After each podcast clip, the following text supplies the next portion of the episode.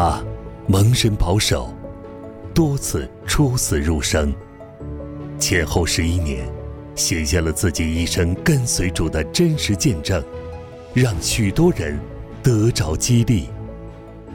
一个蒙恩的罪人，作者郭连俊，播音西边树，听见录制。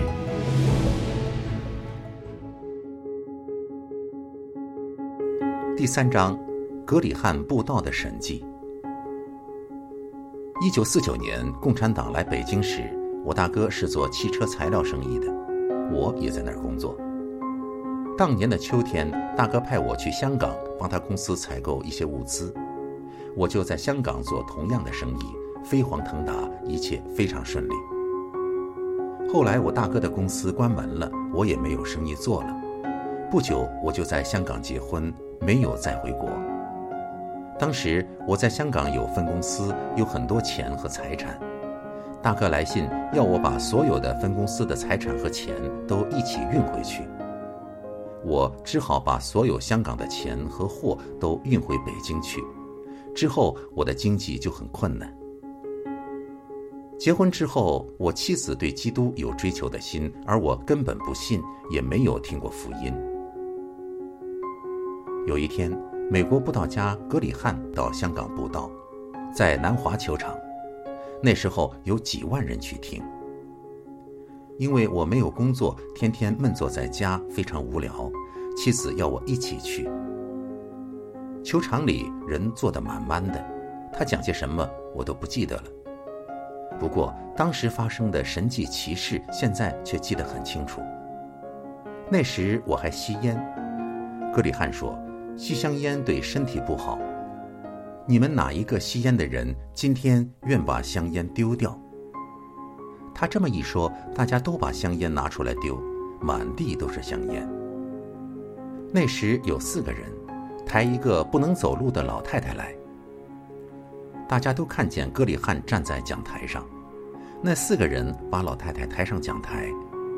有人来翻译说：“格里汉先生。”如果你有神的能力，可以叫这位老太太站起来，我们就相信你所传的。这对格里汉是非常为难，因为他不是神医布道家。如果老太太不能站起来，怎能向几万听到的人交代呢？但格里汉说：“没有问题，叫他坐在那里，我祷告神，看神如何来医治他。”格里汉就低头。当他一祷告完，那个老太太忽然就站起来了，由台上走下去。全场的人热烈鼓掌，我也看见了，这是我一生之中第一次见到的神迹奇事。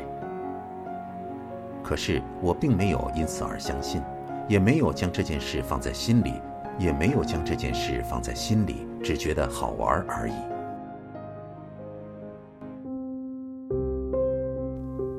第四章，受洗成为基督徒。我住九龙时，有一天忽然遇到一位同乡杨牧师。大家相谈之下，才知道他是在美国读神学后回到香港。当时正在九龙卫理公会的安素堂做牧师，那是国语礼拜堂，在香港是少有的。他问我：“你信主了没有？”我回答说：“没有。”他说：“你为什么不到我的教会来呢？”因为是同乡，我那时也没有生意做，就常常去找他聊天。他要我信耶稣，我也随随便便的答应了。反正信仰一个宗教也没有坏处。我也常去他家里找他，因为同乡彼此非常亲密。他是牧师，人缘好，又谈得来，使我对基督教渐渐的有了好感。复活节到了，杨牧师讲了一些得救的道理，他要求我在他教会中受洗。和我一起受洗的一共有二十几个人。卫理公会是用洒水礼，仪式比较简单。他也讲了一些教会的规章，不许吸烟，不许喝酒等等。那时我已经戒了香烟。我们跪在台前，由牧师在我们头上洒水。当时我就有那么一种过电的感觉，感觉到一个力量，从头一直到脚。至于我是否重生得救，我并不清楚。但这次受洗对我是有帮助的，至少使我向神靠近了一步。第五章，移民来美国。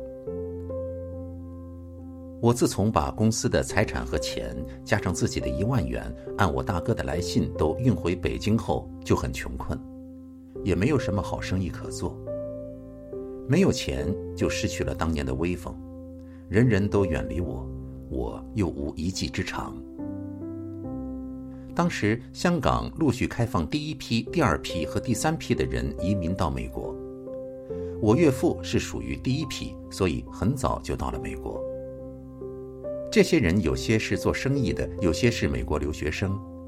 后来第二批又开放了，我和妻子当时不想来美国，因刚来香港时我生意做得很大。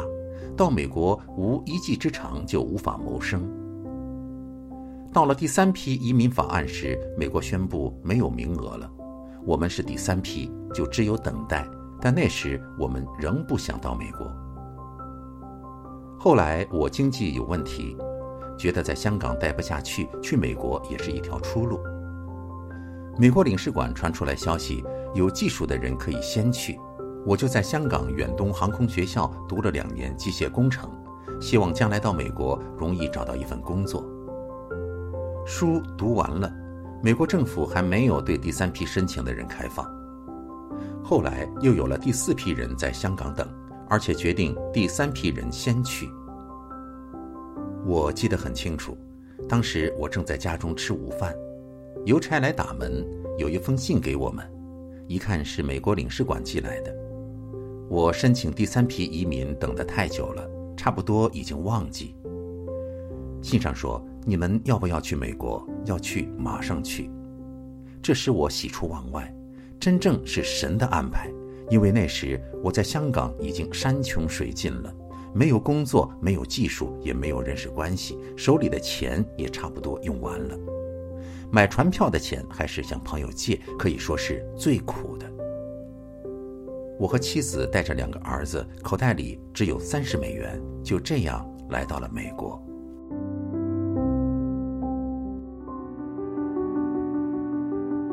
第六章，进入纽约人寿保险公司。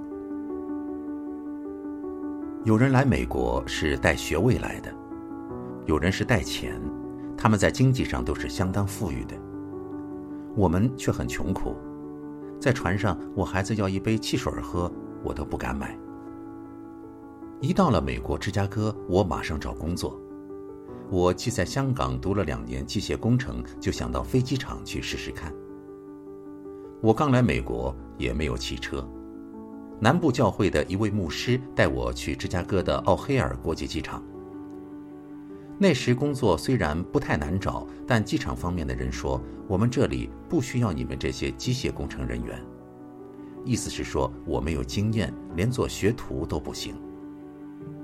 但他告诉我，这里有一个工作你可以申请，就是在飞机起飞之前去检查一下每架飞机的油够不够。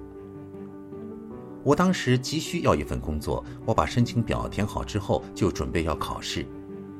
我不知要考什么。若考我英文，我是通不过的。机场人员告诉我，不是英文，是数学。我说数学没有问题，我一向喜欢数学。他就给我一张题目，很简单，是小学程度的数学，就是算一算汽油箱中还有多少油，减去多少还剩多少。这太容易了，我把答案写好，马上交给他，他看了很满意。我在外边等，他在办公室里面。他看了我的卷子，不住点头，因为只有我一个人应征。当时他要叫我进去的时候，忽然他的电话铃响了。他讲话的意思就是有一个人要我这个位置，这个人可能是他的亲戚或朋友。他打完电话，态度就变了，叫我进去说：“对不起，我们不能给你这个位置，将来有机会，我们欢迎你再来申请。”看样子，人情是全世界都有的，中国有，香港有，台湾有，美国也有。那时我住在芝加哥南部，芝加哥大学周围每条街都是属于芝加哥大学的，学校势力很大，产业也很多。我岳父以前在芝加哥大学读硕士学位，他也在那里工作，大学用人很多。我并没有打算在芝加哥大学找工作，因为妻子要去，我就跟他一起去看看。他在人事科中考试，我在外边等。这时，人事科中有人出来问我：“你是否要找工作呢？”我说要。他说他们低温部需要一名技工，问我做不做。我连申请表都是他帮我填的。感谢神，在我们最困难时，竟然夫妻两人都同时找到工作。原来芝加哥大学做实验时，常常需要一些低温化学的材料。为了省钱，在一九六零年那个年代，都是他们自己设计的。我对这些也是外行，他们叫我做什么我就做什么。我们那个部门就是第二次世界大战时发明和制造原子弹的地方。这份工作我做了三年十个月，我觉得没有前途。虽然工作非常轻松，但薪水也很少。因为大学的经费都是来自政府，很少人是拿高薪的。但每一天也只工作两三个小时，有时甚至一天都没有工作。我就常常祷告，求神帮我换一个能有发展前途的工作。当时我只想多赚钱，钱是第一。虽然那时我已是基督徒，但对神认识不清楚。神仍然怜悯我，也听我的祷告。有一天，教会中的牧师对我说：“有一间相当大的保险公司，就是纽约人寿保险公司。这家公司的经理发现中国人的市场非常好，他需要一个专门做中国人生意的人。”当时我们的教会是华人改革宗长老教会，这个经理就到中国人的教会来找。牧师说：“我们这里有一个新来的，正要找工作。”他就指着我，我说：“我过去是做生意的。”他说：“很好，我们就是需要一个做生意的人。”牧师说：“他刚来美国，英文差一点。”他说：“没关系，我们会有办法的。”牧师就带我和这位纽约人寿保险公司的经理见面，我们谈得很融洽。他对我很满意的说：“你正是我们所要找的人。”问我愿不愿意去。当时我有些害怕，就说我做这工作的条件恐怕不够吧。他说：“你只要会做生意，条件就很好了。”他实在也没有把我看错。后来我在纽约人寿保险公司，从1975年到1980年就做到该分公司的第一名，直到今天我还在这间分公司，已经三十一年了。他们给我很好的待遇，我的生活过得相当富裕，这实在是神的恩典。回想起来非常奇妙，因为我工作还没有两个月，我们教会的名字就改了，不再叫华人改革宗长老教会，而叫海德园改革宗长老教会。华人两个字已经不在电话本上。如果早两个月改名，那个经理就不会到我们教会来找华人了。我也得不到这个好机会。可见，我们用不着为明天忧虑，要绝对信靠神。所以我告诉你们，不要为生命忧虑吃什么、喝什么；为身体忧虑穿什么。生命不胜于饮食吗？身体不胜于衣裳吗？你们看那天上的飞鸟，也不种，也不收，也不积蓄在仓里。你们的天赋尚且养活它，你们不比飞鸟贵重的多吗？你们哪一个能用思虑使寿数多加一刻呢？马太福音六章二十五至二十七节。